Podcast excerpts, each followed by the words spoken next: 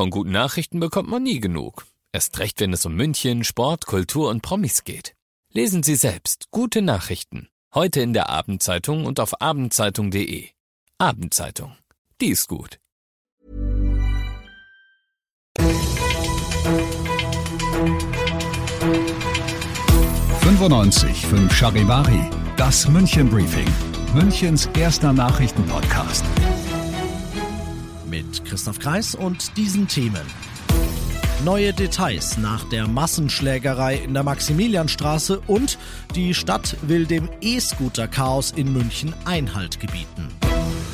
Schön, dass du auch in der heutigen Ausgabe wieder zuhörst in diesem Nachrichtenpodcast. Da erzähle ich dir jeden Tag in fünf Minuten alles, was sich in München heute so getan hat. Das gibt's dann jederzeit und überall, wo es Podcasts gibt und immer um 17 und 18 Uhr im Radio. In der Münchner Innenstadt, in der Maximilianstraße, da haben Zeugen eine große Schlägerei gemeldet, über 20 Personen und wir sind dann sofort mit 15 Streifenwegen auch dahin gefahren, um das Ganze zu klären. Wir konnten dann auch die Leute antreffen haben die getrennt. Es gab dann ein paar ähm, verletzte Personen. Sieben mussten ins Krankenhaus gebracht werden sagt Polizeisprecher Sven Müller. Ja, es waren wirklich krasse Bilder gestern Abend aus der Maximilianstraße, wo wie gehört, zwei Gruppen völlig ohne erkennbaren Grund aufeinander losgegangen sind. Die Polizei hat sowohl bei den Beteiligten als auch in rund um die Maximilianstraße geparkten Autos Hieb- und Stichwaffen sichergestellt. Sie hat die Personalien von 50 Leuten aufgenommen, bei denen zum Teil noch nicht klar ist, waren die jetzt nur Zeugen oder waren die tatsächlich auch in der Rangelei beteiligt. Die Ermittlungen, die laufen jetzt auf Hochtouren, aber weil so viele Verhöre geführt werden müssen, werden die sich noch ein bisschen bisschen hinziehen, sagt die Polizei. E-Scooter kreuz und quer überall auf dem Gehweg. Leider muss man sagen, sieht's in der Münchner City oft so aus. Zu oft findet das Mobilitätsreferat, hat sich mit den größten fünf Rolleranbietern in München zusammengehockt und beschlossen, eine Parkplatzpflicht, zumindest innerhalb des Altstadtrings, kommt, und zwar bis Mitte des Jahres. 40 Flächen will die Stadt dafür schaffen, auf denen man seine Scooter dann noch abstellen darf. Wenn man sich nicht dran hält, wird's teuer. Wie teuer, das ist noch nicht raus. Du bist mittendrin im München Briefing und nach den ersten München-Themen schauen wir noch auf das Wichtigste in Deutschland und der Welt heute. Überall verstreutes Gepäck, Blut und Leichen. Die Bilder, die man heute aus Kramatorsk in der Ostukraine sieht, die sind wirklich nur schwer zu ertragen.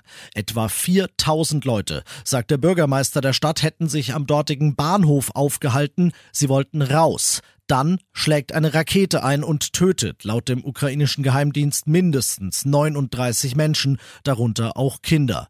Der Kreml in Moskau will von dem Angriff nichts wissen, von dort berichtet Charivari-Korrespondentin Hanna Wagner. Die Ukraine macht für dieses wirklich grausame Verbrechen Russland verantwortlich. Hier aus Moskau heißt es hingegen, das waren wir gar nicht. Hier ist vielmehr die Rede von einer Provokation, die die Ukraine angeblich selbst begangen haben soll. Russlands Verteidigungsministerium will diesen speziellen Raketentyp selbst gar nicht einsetzen einsetzen. An dieser Darstellung haben viele Experten aber zumindest schon erhebliche Zweifel geäußert. Abseits der Schuldfrage ist dieser Angriff aber vor allem deshalb so tragisch, weil er Menschen getroffen hat, die eigentlich von dem Bahnhof aus die Flucht an einen sichereren Ort antreten wollten und ausgerechnet das jetzt mit dem Leben bezahlt haben. Hinter Boris, genannt Bum Bum Becker, könnten womöglich bald die Gefängnistüren Bum Bum machen.